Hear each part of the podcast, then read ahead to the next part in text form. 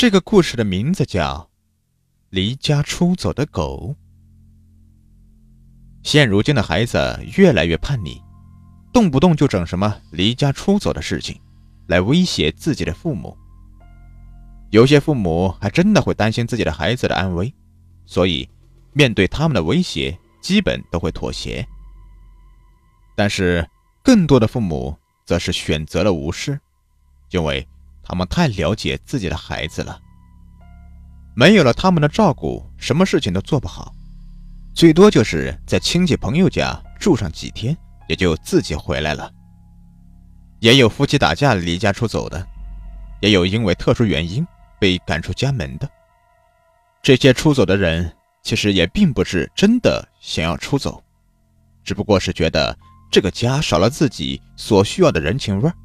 不适合自己再继续待下去，还不如出去躲躲清静呢。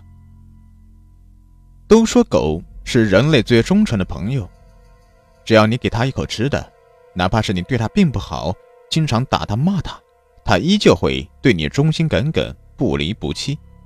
更不要说你对它就像亲人一样了。张小开是一个年近花甲的老人。中年的时候，老伴去世了。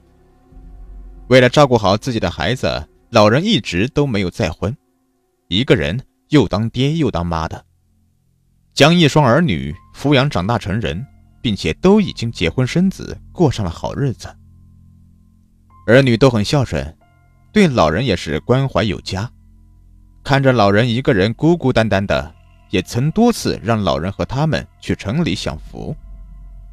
但是老人却觉得自己一个农村老头在乡下住的习惯了，去大城市里的高楼里住，他还有些不习惯。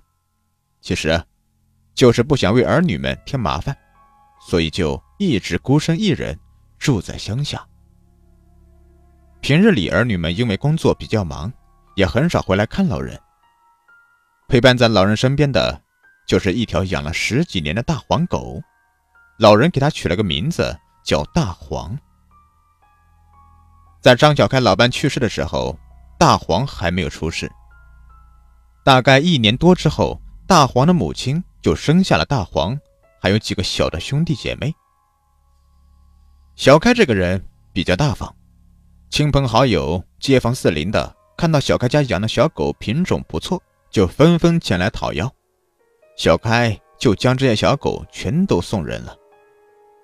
只因为大黄在出生几天的时候腿部被挤伤了，走起路来有些一瘸一拐的，就被小开留了下来。后来大黄的妈妈因为年老去世了，陪伴小开的就剩下了大黄这一条狗，这一伴就是十几年。大黄和小开的感情那也是相当的深厚啊。每天，大黄都会睡在小开家温暖的火炕上面。小开做好了饭，都会先给大黄吃。这一人一狗，天天都是形影不离。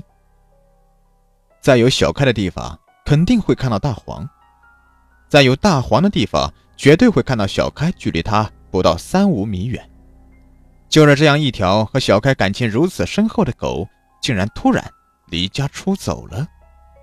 这可真是一件让所有人都意想不到的事情。那天早晨，小开没有看到大黄睡在火炕上，觉得大黄可能是出去解手了。一般这样听话的宠物是不会随地大小便的，所以老人也没在意，就去厨房做早饭。做好了早饭之后，就喊着大黄的名字，可是喊了许久，依旧没有看到大黄的影子。这下可把老人给急坏了，他也没有心情吃饭了，就急匆匆的出门去找大黄。村里人都知道老人和大黄的感情，这大黄要是丢了，不就等于要了老人的命吗？于是几个好心的邻居也是帮着小开一起寻找。终于在大家努力寻找之下，在距离村子不远的一处荒山上发现了大黄。大黄躲在一个小小的树洞里面，被浓密的树叶遮挡住了大半个身子。如果不仔细看，还真不容易被发现。老人看到大黄，激动的流下了眼泪，轻轻的唤着大黄的名字，想要带他一起回家。可是，大黄躲在树洞里面，却说什么都不肯离开。小开和大黄僵持了许久，大黄看样子是铁了心了，死活都不肯离开树洞。老人也有些心灰意冷，在大家的劝说之下，暂时先回到了家中。这件事让小开十分的难过，加上年纪大了，一时间急火攻心，就生了重病。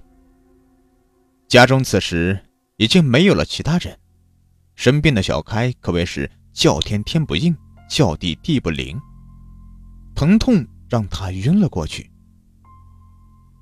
迷迷糊糊的感觉，大黄又回到了自己身边，因为他能够清晰的听到大黄的叫声，还有大黄用黏糊糊的舌头舔着自己的手。也不知道过了多久，老人悠悠的醒了过来，发现自己已经躺在了医院里面，子女还有几个邻居都在病床周围照看他。那些邻居告诉小开。老人生病的那天晚上，是大黄突然闯进了邻居家的门，死死地咬着邻居的衣服，硬拉着他们出门。邻居知道这动物养的时间久了，都会有一些灵性。看着大黄拉扯的他的方向，应该是小开的家，马上就猜到了小开可能出了事情，于是就跟着大黄一起赶到了小开家中。一开门就看到了躺在炕上奄奄一息的张小开。邻居赶忙打电话联系医院，这才将小开的命给捡了回来。医生也说了，这种突发疾病要是再晚一会送过来，恐怕老人就要不行了。张小开在医院里足足躺了半个月的时间，这才康复出院。出院之后，儿女们坚持一定要接小开去城里和他们一起居住，这样才能好好的照看他。不会让同样的事情再次发生。儿女的一片孝心让小开很是欣慰，也答应了他们的要求。但是临去城里之前，自然要去看看大黄。儿女们也答应老人，可以带大黄一起走。然而，当老人来到山坡上，看到树洞里面的大黄时，发现大黄已经死亡多日了，身体不知道被什么鸟兽之类的动物。啄食的残缺不全，血肉模糊，看起来异常的凄惨。老人含泪挖了一个坑，将大黄深埋在了那棵大树下面，在旁边守护了好久，才依依不舍的离开。后来儿女们经过查询，才找到其中的原因。原来大黄并不是真的离家出走了，而是。犬类天生就有这种预知自己生死的能力，它只是不想让自己的主人看到自己死亡时候的样子而伤心，于是就离家出走，找了个地方躲了起来，自己安安静静的死去。